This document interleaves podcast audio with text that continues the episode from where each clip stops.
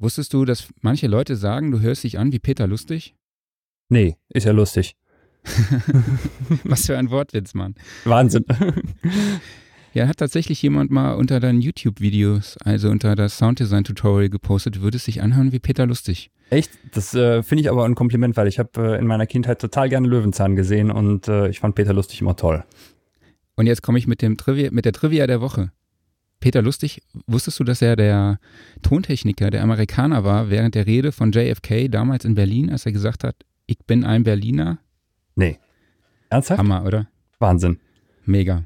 Ich finde aber auch Peter lustig, das ist so ein, das ist aber auch so ein Typ, weißt du, der, dem siehst du direkt an, der ist ein Techniker. Definitiv. Auf jeden Fall cooler Typ.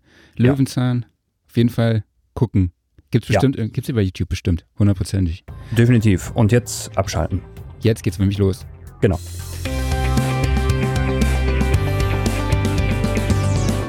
Wie vielleicht der eine oder andere jetzt erkannt hat, ist heute Morgen der Gesprächspartner Klaus Betz, den ihr dessen Stimme ihr aus den Sounddesign-Tutorials oder den Cubase-Tutorials von Sound and Recording kennt. Und Klaus, wir werden aber heute nicht über deinen Werdegang reden, oder? Nee, hoffentlich nicht. Können wir zwar kurz gerne, aber ist nicht unbedingt nötig. Genau, du hast mich am, ähm, ich weiß, die Woche irgendwann angerufen und mir zwei Fragen gestellt. Zu der zweiten Frage kommen wir später. Wir kommen jetzt erstmal zur ersten. und zwar, äh, du hattest die Idee, ja, einen wöchentlichen Podcast einfach zu machen, wo wir über, ja, wo wir über Audiothemen quatschen und was war so in der letzten, letzten Woche los, ja. Genau. Und ähm, ich wollte sowas immer schon mal machen, wusste aber irgendwie noch nicht so, ja, wen, wen ich mir da als Gesprächspartner vorstellen könnte, ja. Und dann fand ich das total cool, dass du da auf mich zugekommen bist. Und ähm, wir hatten dann einen Termin gemacht für Ende November, wo wir das mal ausprobieren wollten. Aber ja, irgendwie dachte ich, ach komm, es ist ja bei uns auch in dieser Woche sehr viel pass passiert. Äh, lass das doch einfach jetzt mal kurz ausprobieren, ja. Mal so ein richtig, so ein, und dann machen wir jetzt hier so eine Art äh, Stammtischrunde, ähm, ja, und berichten mal, was so in der letzten Woche bei uns und in der Audiobranche so los war. Vielleicht wird es auch so eine Art Therapiestunde von uns beiden. Oh ja, das wäre ähm, gut. Genau, wir haben auch jetzt noch keinen Namen dafür. Also wenn ihr einen Namen dafür habt, eine Idee, dann schreibt uns einfach an redaktion at soundandrecording.de. Wir sind dafür jede, für alle Tipps irgendwie äh, dankbar. Ähm, ja, und wollen uns jetzt, äh, euch jetzt freitags regelmäßig so ein kleinen, kleines Update geben, so einen richtig schönen, provokativen und kontroversen Journalismus auf Stammtischniveau. Eieieiei. Wird auf jeden Fall spannend. Ja, ich hoffe es. Ähm, wir waren ja eben schon mal bei JFK in Berlin und dann gab es noch ah, so ein ja. anderes mhm. Ereignis vor kurzem mhm. was wohl eigentlich jeder mitbekommen haben müsste. Es sei denn, er war wie du vielleicht einfach in seinem kleinen Studio eingeschlossen. Ja, äh, was ist passiert? ja, der Mauerfall hat sich zum 30. Mal gejährt. Also mhm. Mauerfall 1989 am 9.11.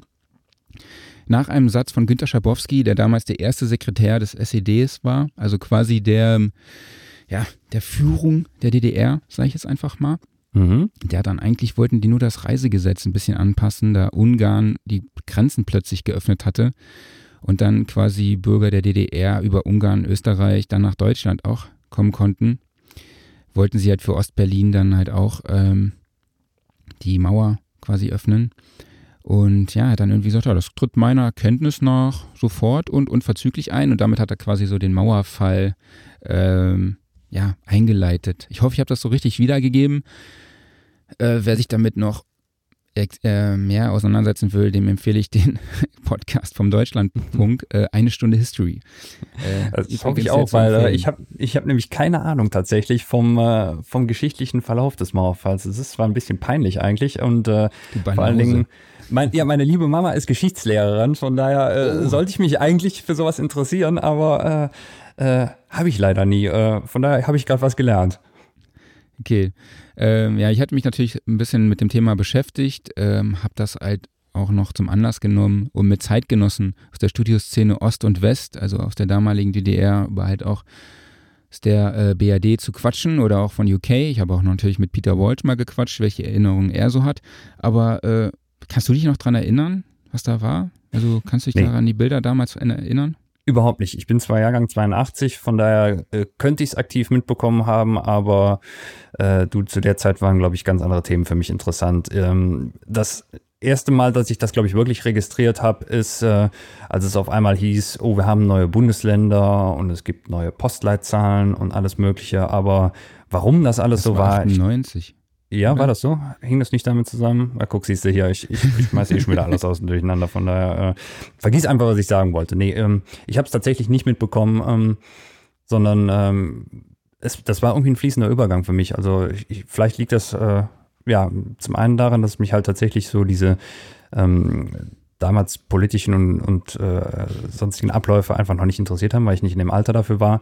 Und ich habe es aber auch so eigentlich gar nicht nachher groß aufgearbeitet, weil das war irgendwie mhm. immer schon da für mich. Und äh, deshalb, ähm, das, was ich eigentlich noch so am meisten damit verbinde, ist eigentlich das, was man äh, ja heute musikalisch so ein bisschen ja äh, sagt, nämlich, dass es äh, David Hasselhoff war, der die Mauer eingesungen hat. Ähm, waren halt eigentlich, eigentlich so diese musikalischen Sachen, also sei es jetzt Looking for Freedom oder seien es die Scorpions mit Wind of Change und äh, ja, das, äh, genau. das ist eigentlich so mein Mauerfall, weil äh, ich bin übrigens großer Scorpions-Fan, von daher äh, ist es schön, dass Wind of Change damit verbunden ist. Mega. Ähm, ja, ich kann mich eigentlich auch nur daran erinnern, dass auf einmal Verwandtschaft zu uns rüberkam mit ihrem Trabi, die ich halt vorher noch nie gesehen hatte. Und ich fand es total, ich war total überrascht, wie die sich gefreut haben, dass sie plötzlich Bananen kaufen konnten und noch andere Sachen. Ja, also. Ja, das sagt man ja immer so. Ist, ist, also ist das wirklich war, so gewesen? Ja, das war wirklich krass. Also Irre. ich habe das damals auch schon tatsächlich wahrgenommen, das ist mir auch sehr in Erinnerung geblieben. Also meine Mutter hat mir auch erzählt, dass dass sie damals eine, irgendwie eine Spüle gekauft haben in einem gewissen Echt? Format, was es da nicht gegeben hat, was man damals gar nicht da so auf, im Laden kaufen konnte. Und ja, aber ähm, ich glaube, am meisten kann ich mich auch an die Bilder erinnern, bei der Wiedervereinigungsfeier vom Brandenburger Tor, die ja dann quasi ein Jahr später, 1990 war, ähm, und David Hasselhoff da auf der Mauer rumtanzte und irgendwas gesungen hat. Und ich dachte wahrscheinlich auch als Kind, dass Knight Rider äh, die DDR und die BRD wiedervereint hat. Ja, Kid ist einfach durch die Mauer gefahren, fertig, ne? Ja, genau. Ja. Ich hatte auch die, ich weiß gar nicht, ob ich ich erzähle es einfach mal, ich hatte sogar eine Vinyl von David Hasselhoff damals, aber ich weiß nicht mehr, wie die, das war meine erste Vinyl. Mhm, ich weiß meine erste auch. Mehr. Looking Echt? for Freedom als Single. Ich hatte, glaube ich, das Album schon davor, wo er so Leo, Lionel Richie-mäßig auf dem Cover posiert, aber ich glaube, er hatte im Gegensatz zu Lionel Richie was an. Ach, sagen wir mal so, weil bei äh, David Hasselhoffs ähm, Brustbehaarung ist das jetzt auch nicht so verkehrt, ne? Also. Ah ja, okay, du lässt jetzt ganz neue Seiten an dir hier legst ganz neue Seiten an die hier offen. Also. du, ich bin großer 80er-Fan und äh, hör mal, da kannst du das doch auf jedem zweiten Cover sehen. Ja. Die alten Cover von den Scorpions, also jetzt äh, da, wo die Herrschaft noch drauf posiert haben, inklusive äh, Behaarung, äh, die darfst du allerdings nicht angucken. Nee. Jetzt sind wir wirklich beim Stammtischniveau angekommen. Oh ja. Ja, das ist doch nicht schlimm. Nö, ist gut. ähm, Genau, aber lassen wir mal uns nochmal zu dem Artikel kommen. Das hat mir wirklich sehr viel Spaß gemacht, den ähm, zu schreiben, dafür zu recherchieren und die Leute zu interviewen. Mhm. Da war zum einen Roland Stent, der mhm. Chefentwickler mhm. von Eve Audio, der jetzt heute sogar zurück an alte Arbeitsstätte ist. Also er war damals Labormechaniker im RFZ, äh, Rundfunk- und Fernsehtechnisches Zentralamt war die Bezeichnung. Mhm. Ähm, ja, und die entwickelten dort auch Studioausrüstung und Steuerelektronik für Audiotechnik. Und er hat mir auch etwas, zwei Anekdoten, die ich erzählen kann. So, dass äh, es damals halt Listen gab, die halt besagten, welche sicherheitsrelevante Technik äh, nicht in den Osten exportiert werden darf. Ähm, ja, er sagte, dazu zählten wohl auch bestimmte Schaltkreise. Ähm, und damals kam er dann aber schon ein Paket mit 8-Bit Prozessoren an, wo dann halt auch wirklich drauf stand, äh, dass die nicht in den Osten exportiert werden dürfen. Also ja, er hat dann auch schon mit einem Lächeln gesagt, dass es da äh, innerhalb des Handels also schon Wege gab, um an äh, Westtechnik äh, ranzukommen. Du, das, das ist immer so, wenn irgendwo was beschränkt ist, dann gibt es immer eine Möglichkeit, drumherum zu kommen. Ne? Ja, äh, auf jeden Fall eine ganz spannende Sache. Und ähm, dann hat er noch so eine kleine Anekdote erzählt, dass im Funkhaus an der Nalepa Straße, dass es in einem der großen Recording-Säle ähm, ja, dass dort auf den Dämmpanelen und auf den Diffusoren an der Wand französische Lilien sind. Also die, so, mhm. die sogenannten Lilien der Bourbonen. Ich musste das ja. auch googeln, was das ist. Also die sind da, diese Lilien sind da in die Diffusoren und den Dämmpanelen eingearbeitet und mit Gold verziert. Und das war so ein kleiner Protest der Architekten, denn ähm, hm. dieses Symbol ist ein aristokratisches Symbol, was halt in der sozialistischen Kultur eigentlich nichts zu suchen hat. Oh, okay. Und ja, und er, er sagte dann halt auch mit einem Schmunzeln, dass die Oberen der DDR ähm, gar nicht den Intellekt, Intellekt hatten, um das zu erkennen. Ah, okay, ich wollte nämlich gerade fragen, hat es mal irgendjemand spitz gekriegt oder äh, das ist denen dann vermutlich gar nicht aufgefallen? Ne? Ich glaube, dass das wahrscheinlich mhm. dann nachher schon den Insidern schon bekannt war, aber mhm. ich weiß jetzt nicht, ob die es geändert hätten, ne, wenn die es, wenn die es dann irgendwann erfahren haben. Also ja. ich weiß auch nicht, wie das Thema Symbolik damals war. Wahrscheinlich schon ausgeprägt, aber ich glaube, da war der Fokus auf anderen Symbolen. Mhm. Ähm, genau, dann habe ich noch mit Peter Walsh gesprochen, der 1986 mit Alphaville in den Hansa-Studios in Berlin-West äh, aufgenommen hat. Ja. Ähm, das Studio wurde damals auch als äh, By the Wall Studios ähm, genannt. Mhm. Und da haben die das Album Afternoons in Utopia aufgenommen, was dann nachher auch 500.000 Mal verkauft wurde. Ähm, er arbeitete dann dort im fünften Stock, äh, im vierten und konnte dann aus der Regie durch ein kleines Fenster äh, in den Todesstreifen gucken. Also keine 150 Meter entfernt stand dann der Wachturm. Äh, er sagte auch, da hätte dem Wärter, also dem Wächter, halt auch winken können. Hm. Ähm, ja, also er blickte dann halt rechts in die Dunkelheit, in die absolute Dunkelheit, wie er sagt. Mhm. Und ähm, links war halt das Treiben der Stadt West-Berlin. Ne? Und er sagte auch ganz klar, ja, nach drei Wochen musste er da raus. Ja, also also nicht unbedingt aus den Studios, aber einfach raus aus Berlin. Das hat ihn so bedrückt und er musste da, hat dann, das fühlte sich für ihn klaustrophobisch an und fast erstickend. Ich habe jetzt gerade so ein Bild vor meinem inneren Auge. Also das ist jetzt, äh, äh, es ist natürlich ein bisschen überzogen, aber es hat irgendwie wirklich so schon fast so ein so cineastischer, so ein, ja, es ist so ein, so ein cineastisches Bild, wo du dann halt auf der einen Seite die belebte Stadt hast und auf der anderen Seite irgendwie Finsternis. Also äh, mhm. ja, das, äh, wie gesagt, ist natürlich jetzt völlig überzogen, aber ähm, es, es, trifft so ein bisschen zumindest seine, ähm, seine Schilderung. Und äh, ähm, das ist doch auch dann äh, ähnlich gewesen mit, mit David Bowies Heroes, oder?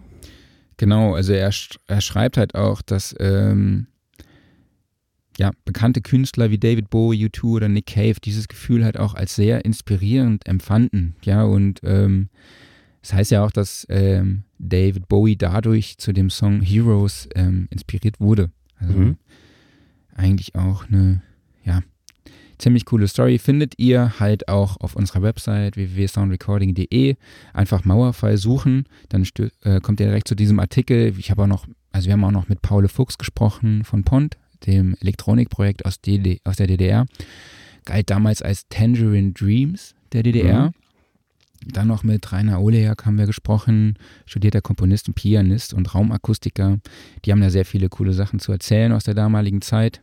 Und es gibt natürlich auch die Geschichte von äh, Geschichte von Gefell, ähm, ja, die das auch beeinflusst hat, sage ich jetzt einfach mal.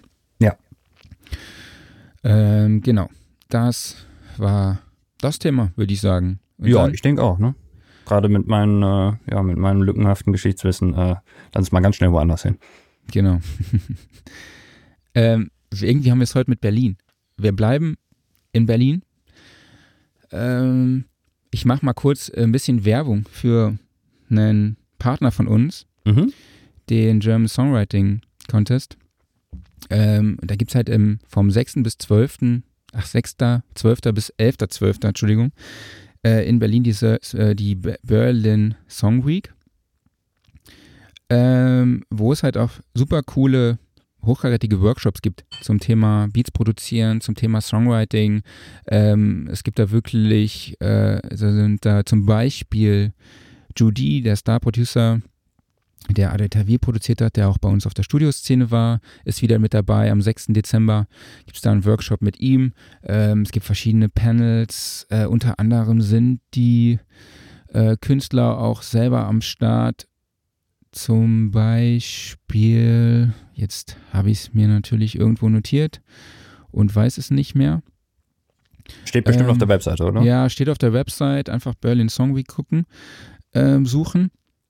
Und was ich natürlich auch noch als Kölner Haie-Fan interessant war, war, dass äh, Leon Niederberger, so, also der Produzent von Leon Niederberger, für alle, die es nicht, die, die ihn nicht kennen, er ist ein Spieler der Düsseldorfer EG. Pfui. Äh, sein Bruder ist auch äh, der Torhüter der der DEG und äh, auch der deutsche Nationaltorwart. Äh, ja, und der ist jetzt in den Schlager, in Schlager eingestiegen. Ach. Und ja, ja. Und der okay. Produzent von ihm macht dann halt, ist auch unter anderem dabei äh, bei dem Songwriting Camp am 7. und 8. Dezember. Da sind natürlich auch viele andere Producer und Künstler noch dabei. Ich habe da zwei Tage Zeit in die Arbeit von äh, den Profis halt reinzuschauen. Und es gibt dazu auch ein Gewinnspiel bei uns auf der Website. Wir verlosen ein Ticket im Wert von 200 Euro für diesen ähm, Songwriting, für dieses Songwriting Camp. Ähm, dazu gibt es eine Frage auf unserer Website, also auch einfach soundrecording.de äh, auf soundandrecording.de nach Berlin Song Week suchen und dann kommt ihr auf den Artikel und dort findet ihr auch äh, den Artikel dazu. Ähm, Beim Schlager müssen wir jetzt mal aber mal ganz kurz bleiben. Moment, da muss ich jetzt mal reingrätschen, weil äh, ich kenne das von der Nationalmannschaft, die irgendwie den einen oder anderen Song mal gesungen hat, also Fußballnationalmannschaft. Aber vom Eishockey habe ich es noch nicht gehört. Also äh, ein Eishockeyspieler, der Schlager macht, finde ich super. Genau, also hast du schon reingehört? in der ja, Warnert ist, ist, natürlich in der Kölner Fanszene heiß diskutiert worden, sage ich jetzt mal. Ich mhm. habe auch neulich mit der Promoterin von ihm telefoniert. Also die, der Berlin Song, also dieser, äh, genau, diese Berlin Song Week und die Workshops, die sind halt ähm, von einem Label auch unter anderem organisiert und äh, ich habe mit tatsächlich mit der Promoterin von Leon Niederberger dann auch gequatscht und musste ihr dann auch leider sagen, dass ich halt äh, Kölner Haie-Fan bin und die Beziehung zwischen Köln und Düsseldorf, ja, ich meine, dafür muss, dazu muss ich jetzt nicht unbedingt viel sagen. Nee. und es wurde jetzt, ich sage jetzt einfach mal, um nicht auf dem Stammtischniveau zu bleiben, es wurde belächelt. Ach, guck an, okay. Dass jetzt ein Düsseldorfer Spieler plötzlich dann auch sonntags äh, im Fernsehgarten auftritt hm? und da äh, einen Song zum Besten gibt, der ja, ich sag jetzt mal lyrisch, jetzt auch nicht auf dem Top-Niveau ist, ja. Ja gut, okay, aber äh, heißt das, äh, muss ich mir das jetzt eher Richtung äh, Après-Ski-Ballermann-Schlager vorstellen oder ist es eher so der, der klassische, der klassische Schlager? Also ich glaube, es ist eher so der klassische okay. Schlager. Hm? hm? So, äh, genau, ich weiß jetzt nicht mehr, wer so der bekannte Radiosender hier in NRW ist für Schlager, weil WDR 4 ist es ja nicht mehr. Nee. So wirklich. Gibt's, WDR 5 ist, glaube ich, äh, mehr so oder mehr weniger Story, Stories und Dokumentationen. Ich weiß es jetzt gar nicht mehr. Auf ich weiß es auch nicht mehr, aber ich bin gespannt, ich höre gleich mal rein. Passt es so in den typischen Andrea Berg Schlager? Ach, das ist doch okay. Ja, das ist okay. Ja. Nee, ist es nicht. Mensch, ist ein Spieler der DEG, verdammt. ja, wenn das der einzige Grund ist, dann. Ja, okay. Also wie gesagt, äh, auf der Website findet ihr da mehr Infos und das war da findet ihr das noch bestimmt äh, informativer und deutlicher, als ich es hier vorgetragen habe. Ähm, genau. Fahren wir weiter. Also wir sind noch ein bisschen uns am Finden hier mhm. in der Struktur. Also wir hatten uns dann überlegt, wir machen sowas wie so ein Gear Corner, weil man braucht natürlich Anglizismen hier, um was richtig Cooles zu machen. Yes, Sir. Ähm, genau, also wir wollen einfach da mal auch besprechen, was, welche Releases gab es denn in der letzten Woche? Ja, ich habe mir so ein paar Sachen notiert. Also gestern wurde Bitwig oder was vorgestern schon Bitwig 3.1 angekündigt? Äh, gestern war es ja. Gestern war es, ne? Oh, genau. Vorgestern ja so, war Cubase. Wir sind ja so aktuell. Mhm. Genau, Bitwig 3.1. Ähm, die Beta gibt es, glaube ich, jetzt schon. Mhm. Du kannst du weißt aber, glaube ich, mehr besser Bescheid. Ähm, ich habe tatsächlich leider bisher nur eine Newsletter überflogen und ich habe mich auch noch nicht für die Beta angemeldet, aber ich denke, ich werde es auf jeden Fall machen. Und äh, ja, nachdem ähm, Bitwig 3 eigentlich ähm, mit The Grid schon dermaßen abgeliefert hat, ähm, ja, es, es, scheint anscheinend direkt weiterzugehen. Also, wie gesagt, ich habe es nur kurz überflogen, von daher kann ich noch gar nichts im Detail dazu sagen, aber äh, wird gut. Genau, nächster Punkt, hast du ja schon vorweggenommen. Steinberg Cubase Update 10.5. Dazu kann ich viel sagen. Äh, soll ich mal? Gerne. Ja, also äh, Cubase ist so, das ist meine, äh, meine Homebase.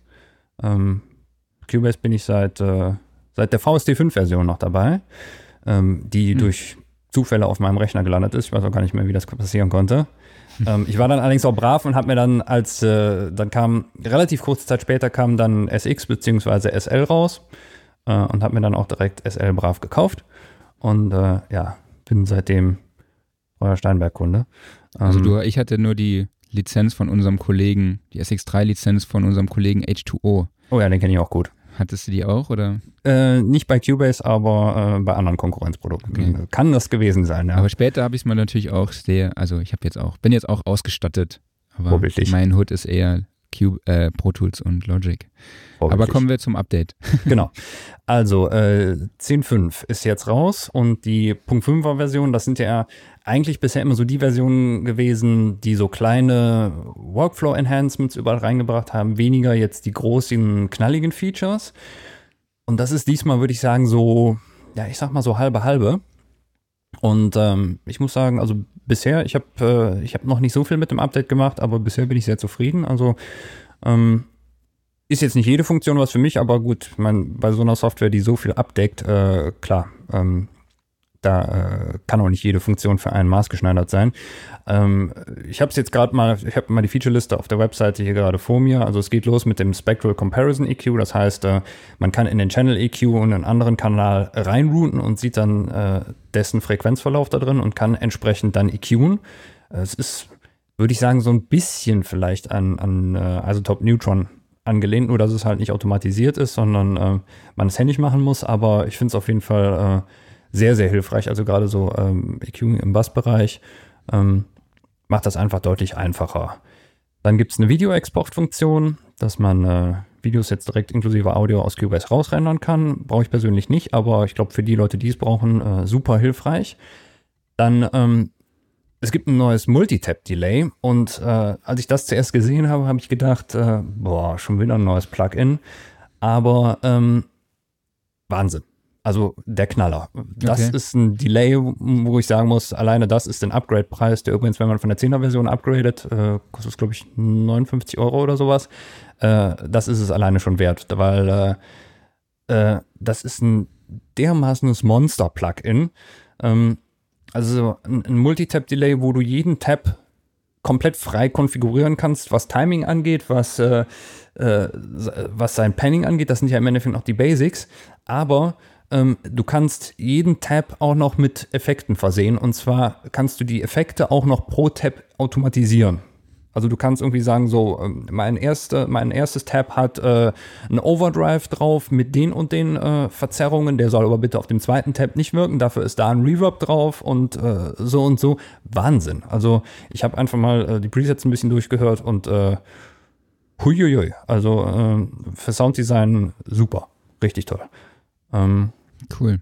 Patchop 2, also der Patchop Synthesizer, das ist der ähm, Granular Synthesizer, der wurde auch aktualisiert, also geht es direkt Sounddesign-mäßig weiter. Da haben sie einen zweiten Oszillator mit reingepackt. Ähm, ich habe es noch nicht ausprobiert, muss ich sagen, aber ich finde den Patchop 1 schon super. Ähm, der macht eigentlich äh, Granularsynthese sehr schön anfassbar. Und äh, wenn sie da angesetzt haben und weitergemacht haben, dann bin ich auf jeden Fall happy. Dann äh, äh, eine eigentlich kleine Funktion, aber eine, die ich mir seit der ersten Cubase-Version gewünscht habe und sie ist endlich da. Farbige Mixerkanäle. Wahnsinn. Wow. Ja, äh, also mich hat es tatsächlich gewundert, dass es so lange gedauert hat, aber ähm, bisher waren halt die Channels in Cubase immer nur unten in so einem kleinen Balken eingefärbt. Und äh, ich meine, du aus Pro Tools kennst es ja wahrscheinlich eh, dass ein kompletter Kanalzug halt eine entsprechende Farbe hat. Mhm. Ähm, ja, und jetzt kann es Cubase endlich auch. Und es ist so toll. Also endlich einen übersichtlichen Mixer. Nee, der Mixer war so eigentlich toll. vorher schon, ja, der Mixer war vorher schon übersichtlich eigentlich, aber jetzt einfach, du guckst nur ganz kurz drauf und siehst, rot, da ist mein Schlagzeug. Super. Ähm, es gibt eine erweiterte Spurimportfunktion, also man konnte vorher schon ähm, aus anderen Projekten äh, Spuren importieren. Das haben sie jetzt nochmal deutlich aufgebohrt und vor allen Dingen ähm, schöner und übersichtlicher gemacht. Ähm, die rückwirkende MIDI-Aufnahme, das fand ich immer eine tolle Funktion in Cubase, dass du ähm, das Cubase im Endeffekt im Hintergrund permanent MIDI aufnimmt, ohne dass du selber irgendwas aufgenommen hast. Und ähm, du kannst dir das dann aus einem Buffer einfach herausholen. Also wenn du so vor dich hinklimperst und äh, merkst, auch da war was bei und hast vergessen aufzunehmen, dann kannst du es dir halt trotzdem einfach herholen. Und auch das wurde nochmal erweitert und zwar mit einer Loop-Funktion. Auch das habe ich selber noch nicht ausprobiert. Ich habe es mir nur im Video kurz angeguckt und äh, schön. Also, runde Sache. Cool. Das so. war der Steinberg Podcast. Nein, Oder geht's noch kommt, weiter? Ja, mein, mein Lieblingsfeature. Mein Lieblingsfeature kommt. So. Ähm, und das kennst du als Pro Tools User natürlich auch. Nämlich in, in Cubase, äh, in Pro Tools gibt es ja dieses schöne, ähm, heißt es Multitool da. Das äh, Werkzeug, womit du gleichzeitig auswählen und editieren kannst und alles.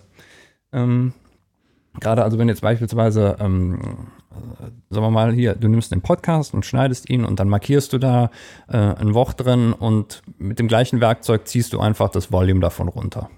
Weißt du, was ich meine, ne? Mhm. Kombiniertes Auswahlwerkzeug. Und das kann Cubase jetzt endlich auch.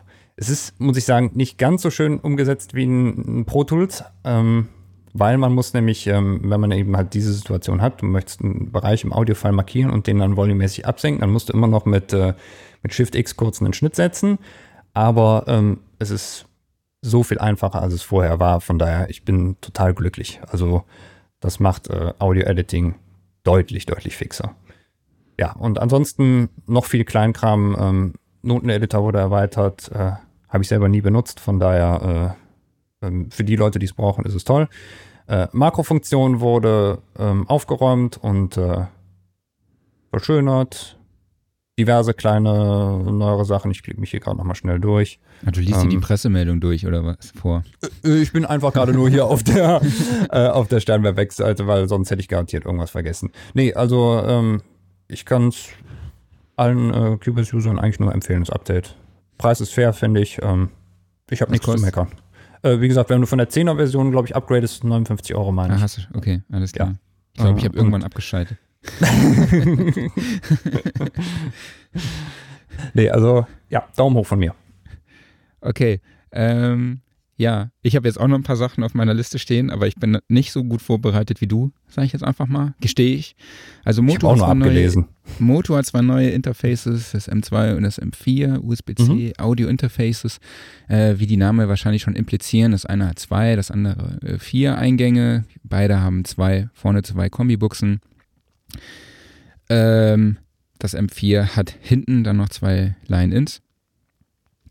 Und was ich halt interessant finde, ist, dass es ein Interface gibt mit MIDI-In und MIDI-Out. Also ja. das finde ich zum Beispiel oh, wirklich, ja. Wirklich cool. Also das ist mhm. so, ein, so ein kleines Feature, was ich mir auch echt von Universal Audio wünschen würde, die jetzt auch zwei neue Plugins, ach Quatsch, Plugins, zwei Audio-Interfaces rausgebracht haben. Aber nochmal kurz hier zu den Moto-Sachen. Wie gesagt, die, die Pressemeldung oder die News findet ihr auch auf unserer Website.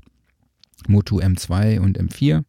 Äh, preislich liegen wir beim M2 mit bei 200 Euro und beim M4 mit bei 260 Euro. So, das waren jetzt meine wichtigsten Hard Facts. Ich finde, ähm, es ist aber ein guter Preis, muss ich sagen. Also, ja, ohne definitiv. die Interfaces jetzt benutzt zu haben, aber ich, ich hatte früher ein Moto-Interface, äh, das gute alte 828 MK2 und äh, ähm, mein gut, ist ewig her. Damals hatte Moto ein bisschen äh, Probleme mit Windows-Treibern, mhm. aber äh, das ist heute zum Glück nicht mehr der Fall. Von daher, äh, das Interface läuft auch heute noch bei einem Kumpel von mir. Äh, die machen gutes Zeug. Ja, definitiv. Die Konverter sind auch echt super, die die haben. Sehr hochauflösend alles. Ähm, was ich bei, Moto halt immer sehr witzig finde, ist der Name. Ja. Weißt, weißt du, was es heißt? Du weißt es? Ja.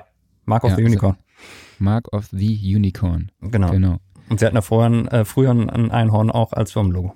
Ja, echt? Mhm. Das ist ja dann so Antelope und ja. Motu. Dann so. Aber das, das, Mark of the Unicorn ist auch wirklich komplett verschwunden, oder? Es ist nur noch Motu. Also ich hoff's. also, naja, vielleicht äh, kaufe ich meiner Tochter mal so ein Motu-Interface.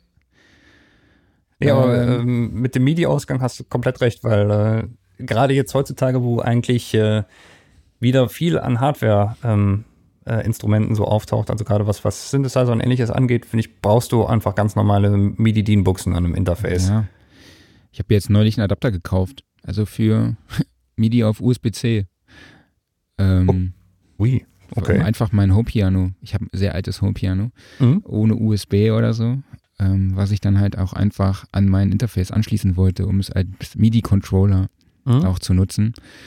Ähm, genau, das ist halt auch irgendwie nervig, ne? Dann hat man irgendwie tausend Adapter und alles mögliche. Ja. Aber zu dem Thema kommen wir, wollen wir ja gleich noch kommen. Da kommen wir gleich noch, ne? Ich habe noch zwei große MIDI-Interfaces hier bei mir im Rack hängen. Von welcher Firma? Keine Ahnung. Motu? Ach so. nee, das ist aus der Zeit, wo äh, eigentlich nur noch Moto Media Interfaces also, gebaut das hat. Jetzt und, zu naheliegend, Mann. Ja. es ist noch früh, Mensch. Ja, stimmt. Ähm, ja, ich habe jetzt einfach noch, was schon ein bisschen neuer ist, natürlich mhm. die beiden Universal Audio Interfaces, Twin X Duo und das Apollo X4, also Desktop Interface mit vier äh, Eingängen, was jetzt neu im Sortiment von Universal Audio ist. Ähm, das Twin X Duo ist quasi die Erweiterung des MK2 Duos. Kostet 899 Euro und das X4 1800 Euro. Ähm, jo. Leider ohne MIDI-Schnittstelle, aber äh, ich bin, ja, muss gestehen, ich bin halt Universal Audio Nutzer. Also ich liebe mein Apollo Twin MK2. Äh, genau. Also ich finde es äh, einfach eine geile Brand. Äh, trotzdem ist der Preis natürlich immer so eine, so eine Geschichte. Aber es ist auf jeden Fall das Geld wert. Ich wollte gerade sagen, wenn du einen entsprechenden Gegenwert dafür bekommst. Also ich, ich habe leider noch nie ein, ein Universal Audio Interface benutzt, aber mhm. ähm, ich muss sagen, also allein von den Bildern finde ich die Dinger schon toll. Also, äh, ja, die sehen halt geil aus, die, die sehen super fühlen aus, sich ja. geil an und mhm. äh, ja, was, was kann, mit einem MK2 Duo, das reicht für mich halt einfach total aus. Ne? Ich habe meinen mhm. Rechner, ich habe meinen MK2, ich habe meine kleinen Speaker von, von Sennheiser, ach Quatsch, von Neumann. Und in, äh, genau, das war's. Also mehr brauche ich halt einfach nicht. Ne? Ich habe gar ja. kein Outboard oder so. Nutze halt die Plugins von Universal Audio. Entweder, äh, ja, nehme ich sie direkt mit auf oder ich nehme sie halt dann später in Pro Tools als Plugins dazu. Äh, der Klang ist gut, aber ja. Das muss man natürlich halt sagen, das ist eine wirklich geile Kiste, dass sie die, die UAD-Karte quasi in die Interfaces mit eingebaut haben, ne? Ja, genau, das ne, ja. ne, dadurch verlagert sich die Rechenleistung natürlich auf die Interfaces und äh, du hast natürlich mehr Ressourcen auf deinem ja. Rechner, die du nutzen gut. kannst, ne? Mhm. Ist natürlich auch immer so ein bisschen klar, du kannst das, du kannst die Plugins halt einfach nicht nutzen, wenn du wenn du unterwegs bist und das Teil mal nicht dabei hast, ne? Ja, gut, okay, aber dafür ja, haben ja dann, dann halt so, ne? das, das Arrow dann auf den Markt geworfen, mhm. äh, was jetzt halt auch nicht so die, ich weiß jetzt nicht, wie viele Kerne das hat, hat jetzt nicht so die mega krasse Leistung, aber genau, auf jeden Fall gibt es da auch was Neues, solltet ihr euch unbedingt anschauen. Gibt es mhm. natürlich auch auf unserer Website. Dann Dear Reality hat ein Update von Dear VR, ähm, wo es jetzt auch äh, verschiedene Mehrkanalsysteme unterstützt werden, also ein Riesen-Update. Und genau, das war es jetzt mal von uns. Erstmal, was diese News-Geschichte angeht. Ich bin mhm. gespannt, wer jetzt anruft und sagt, ey Marc, du hast uns vergessen. Äh, wie neulich hat jemand angerufen. Grüße an Uwe Grundei von Audiowerk. Ähm, kann ich mal eine kleine Anekdote aus unserer Redaktion erzählen? Äh, ja. Wir haben den, neulich haben wir, die haben ja, Softube hat ja den Chandler äh, als Plugin rausgebracht und äh, wir haben natürlich leider das Embargo vergessen. Das heißt, wir haben die Pressemeldung vorzeitig veröffentlicht. Hui, und sie war äh, ja, früher raus. Was halt alle machen. Mhm. Nur wir kriegen da immer den Sack voll, wenn wir das machen. Und da du ja jetzt auch letztens deine Adresse noch genannt hast, äh, ja, ja, ja genau. stehen sie demnächst vor der Tür bei dir. Genau. Ich ziehe aber weit um, aber innerhalb Vogelsang, verdammt. ja, auf jeden Fall kam dann so eine, die, die Pressemeldung zum Konsole 1, zu dem Fader und ähm, ich habe meinem Kollegen echt gesagt, ach komm, jetzt müssen wir wirklich drauf achten. Wir müssen darauf achten, dass wir da nicht rechtzeitig sind. Und das war halt die englische Version, die englische mhm. Pressemeldung, die wir dann schon direkt übersetzt hatten. Halt nur die Hard Facts, also jetzt noch nicht mega ausformuliert. Aber hey, es gibt das Teil so, was ja auch eigentlich immer die wichtigste Info ist. Mhm. Ja, und dann ging die durch Serverprobleme nicht raus und dann hat Uwe angerufen und gefragt, hey, was ist los? Dann habe ich gesagt, ja, wir, wir hauen die raus. Und dann zwischenzeitlich gab es die deutsche Version, die halt viel ausführlicher war. Und wir haben dann halt nochmal die englische rausgehauen, die natürlich von uns nicht so mega hardcore übersetzt war. Und ja, dann hat er halt wieder angerufen und dann haben wir die deutsche veröffentlicht. ja, ne, aber so, da steckt man halt einfach nicht drin. Waren halt nee, ein paar klar. Überschneidungen. Aber ich erzähle auch gerne mal so ein paar Anekdoten.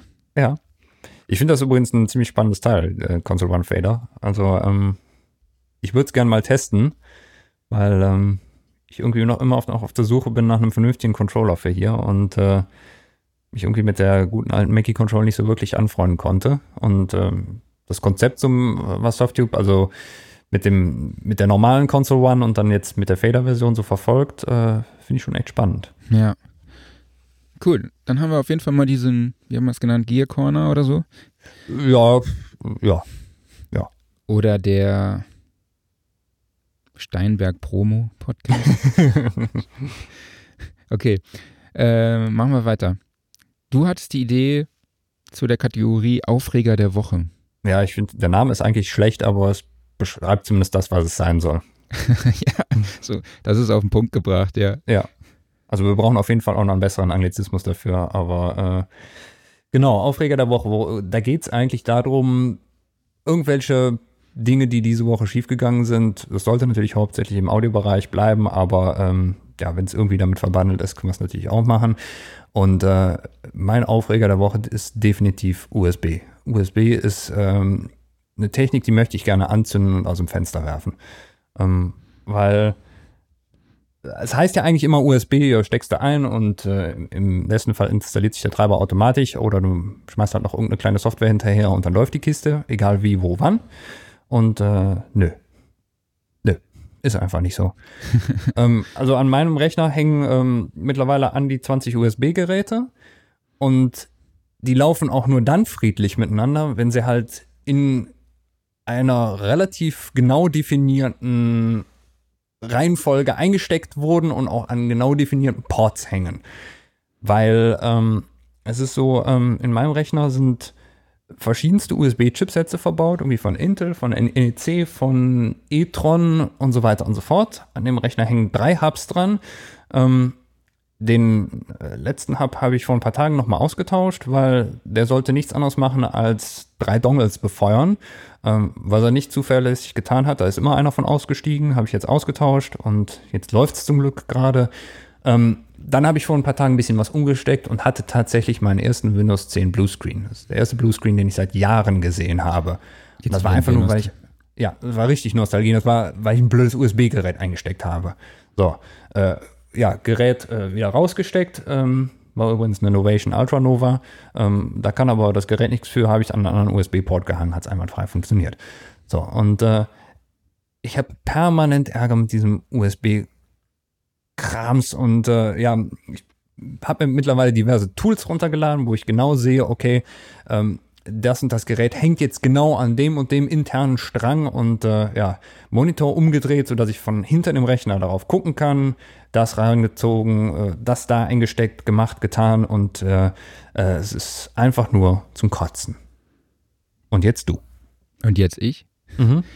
Du hast auch USB. -Arme. Ja, meine Erfahrung mit USB-C und also ich habe eher die Erfahrung mit USB-C und Thunderbolt 3. Ich habe ein MacBook ja. aus, ähm, ich glaube, spät 2017. Ja, guck mal, die Technik ist bei mir noch gar nicht angekommen. Ja, siehst du mal.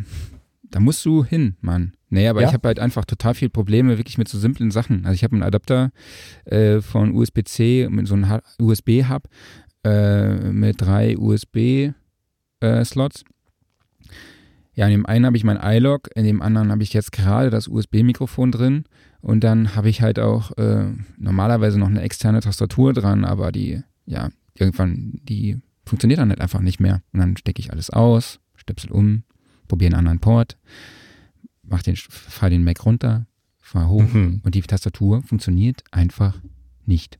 Und dann irgendwann nach einer Woche funktioniert sie wieder. Also falls irgendjemand dieses Problem hat und die Lösung kennt, bitte bei mir melden. Das Schöne ja, ist aber auch, dass du gerade gesagt hast, du fährst den Mac runter, weil sonst heißt es wieder, ach ja, hier das sind die Windows-User, ne, steig da mal um auf den Mac. Aber nein, auch der Mac hat USB-Probleme. Nein. Ja, aber, aber keine USB-C oder Thunderbolt-Probleme. Da machen nur die Kabelprobleme. Was ich okay. auch schon bitterlich feststellen musste, dass ein USB-C-Kabel kein, nicht direkt ein Thunderbolt 3 Kabel ist. Also, ja, aber diese ganze Adaptierungsscheiße mhm. geht mir sowieso auf den Sack. Also, ja. Kann ich, meine, ich habe jetzt verstehen. ein Thunderbolt, ich habe halt, wie gesagt, schon Apollo Twin MK2, was mit Thunderbolt 2 läuft. Das heißt, ich brauche einen Adapter von Thunderbolt 2, äh, 2 auf Thunderbolt 3 und der Adapter kostet einfach mal 50 Euro. So.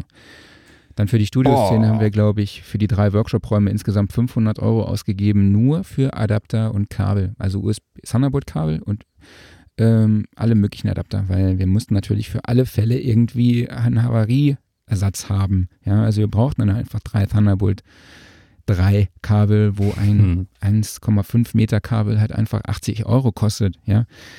Und genau, das geht mir halt echt richtig auf den Keks und ich habe da auch tatsächlich ähm, zuerst ein USB-C-Kabel gekauft, wo ich dabei ich dachte, ja, das ist bestimmt auch ein Thunderbolt-Kabel. Also die Dinger sehen gleich aus. Ich muss sagen, ich habe äh, also ich weder USB-C noch Thunderbolt in Benutzung, ähm, aber die Kabel sind identisch optisch, oder? Genau, optisch sind die identisch, technisch sind die halt anders. Also ja, super.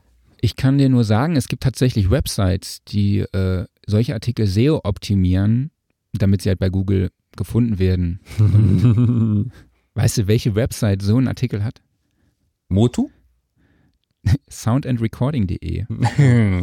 Hätte ich vielleicht mal lesen müssen, was, der, was der Dr. Andreas Hauder geschrieben hat. Ist halt, ja, hättest du. Genau, also auf jeden Fall dort, wer sich dafür mehr, interessiert, der kann auch natürlich da gerne gucken. Ähm, ich habe noch einen Aufreger der Woche. Ja, schieß los.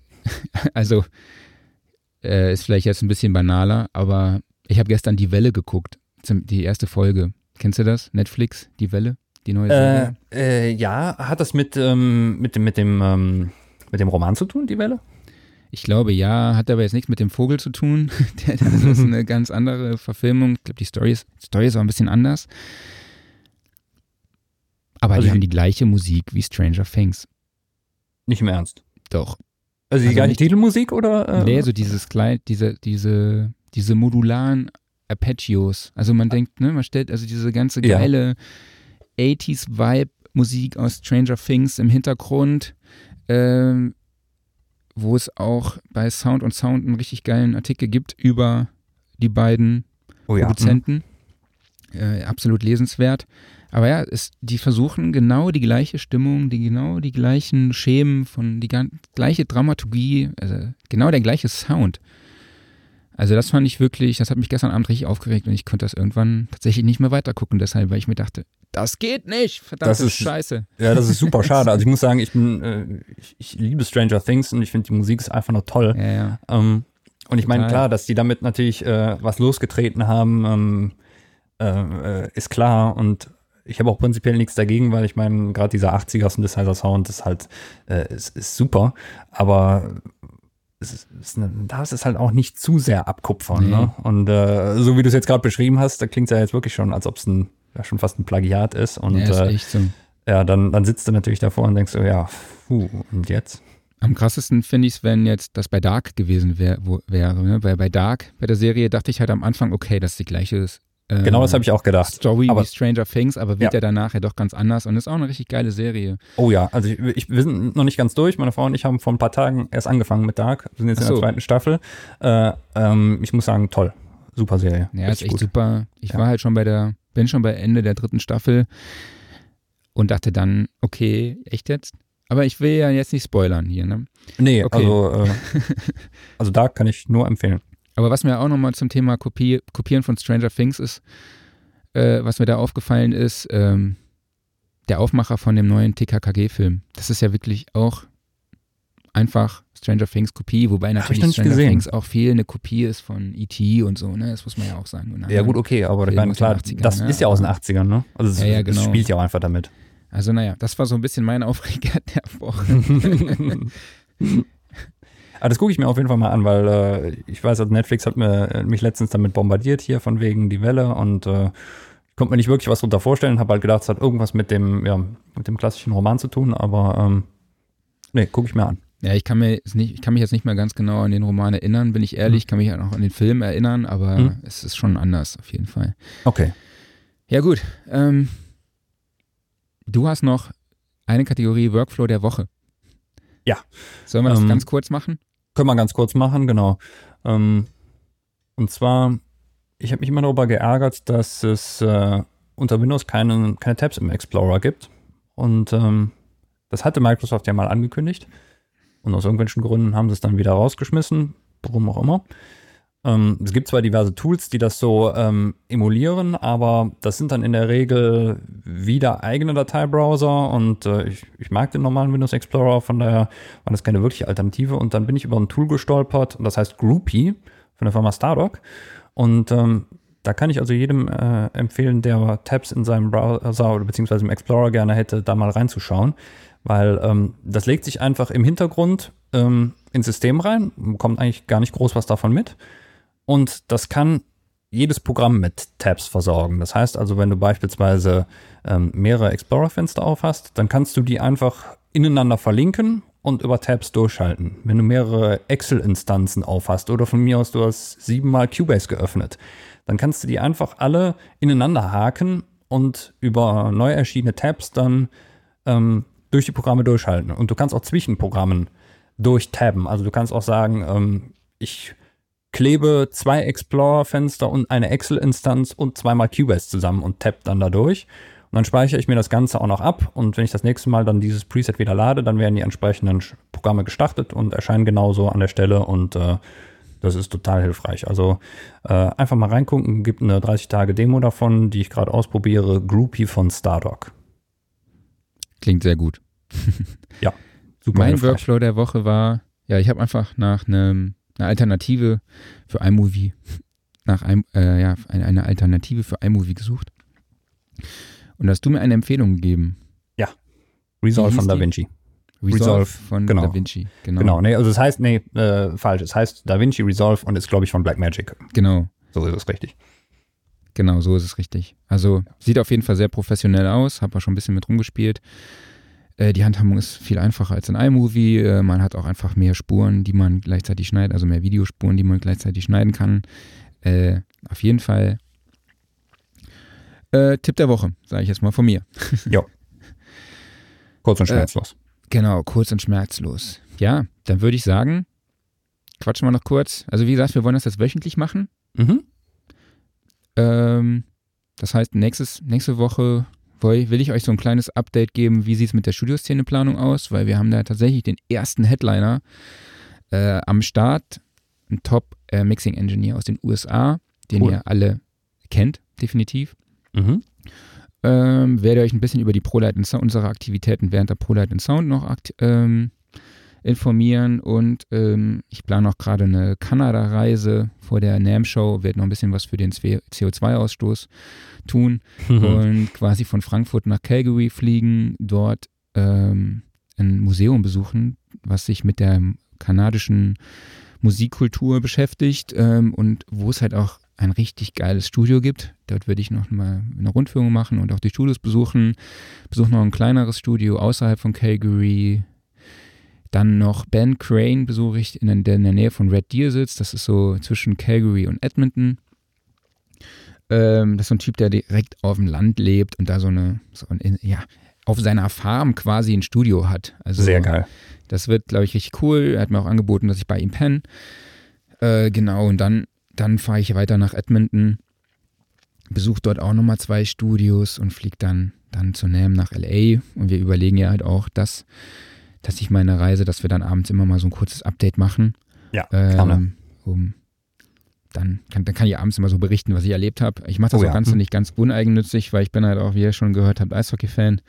Ähm, und der deutsche Leon Dreiseitel, der ist ja im Moment der Topstar der NHL, also der nordamerikanischen Hockeyliga. Und wie der Zufall so will, spielten mhm. die an dem Abend, an, wo ich in Calgary lande, in Calgary und an dem, an dem Abend, bevor ich in Edmonton abfliege, in Edmonton beim Heimspiel. Genau, also äh, das. Perfekt, da hättest du es nicht treffen können, ne? Genau, also zu, muss Zufall gewesen sein, ne? Ja, ja, vermutlich. ja, dann äh, würde ich sagen, danke euch fürs Zuh Zuhören. Genau, danke schön. Wie gesagt, äh, die Beschwerde- und äh, Seelsorge-Hotlines sind ab jetzt freigeschaltet. Mhm. Ähm, haut uns euch unse, äh, haut uns eure Kritik um die Ohren.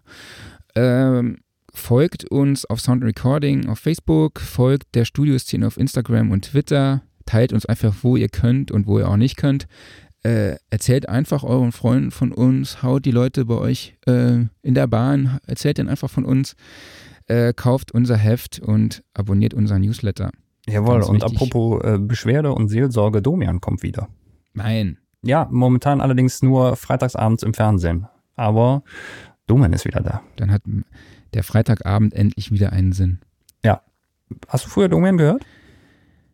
Oh, es gibt, es gibt so eine Folge, die mir in Erinnerung geblieben ist und äh, ja, ich meine, da gibt es ja die besten Szenen, gibt es ja auf YouTube. Schaut sie euch ja. an. Äh, ich glaube, das Do Thema Domian äh, würde auch wieder einen ganzen Podcast füllen. auf jeden Fall, aber äh, ich finde es ganz fantastisch. Findet ihr dann in unserem Seelsorge-Podcast. Ja. ähm, genau. Bleiben wir beim Thema Podcast. Abonniert unseren Podcast. Wir sind bei Spotify, bei Apple Podcasts, bei Soundcloud, äh, bei Deezer, äh, Overcast. Ähm, ihr könnt euch den Feed ziehen auf unserer Website im Player. Bewertet uns bei Apple Podcast, ganz wichtig, habe ich gehört, das nochmal zu erwähnen, weil äh, damit wir äh, unsere Auffindbarkeit erhöhen. Genau, wie gesagt, auch nochmal Feedback an die Redaktion at soundrecording.de. Dann sage ich nochmal äh, danke dir, Klaus. Mir hat super viel Spaß gemacht. Ich glaube so, dass Mir wir auch. gar nicht vorbereitet waren und äh, gar keine Ahnung haben, was wir reden. Also wir haben Boah, okay, vorher ne? vorgeredet, äh, vor, äh, bisschen was vorbereitet, sag ich mal, waren wir ja schon, aber wir haben auch gar nicht gewusst, wie läuft es überhaupt, macht es Spaß. Mir hat es auf jeden Fall sehr viel Spaß gemacht. Ich fand es geil. Mir auch. Mhm. Und äh, ich freue mich auf nächste Woche. Ich mir auch. Dann bis dann. Macht's gut. Genau, Dankeschön an alle und bis nächste Woche. Ciao. Tschüss.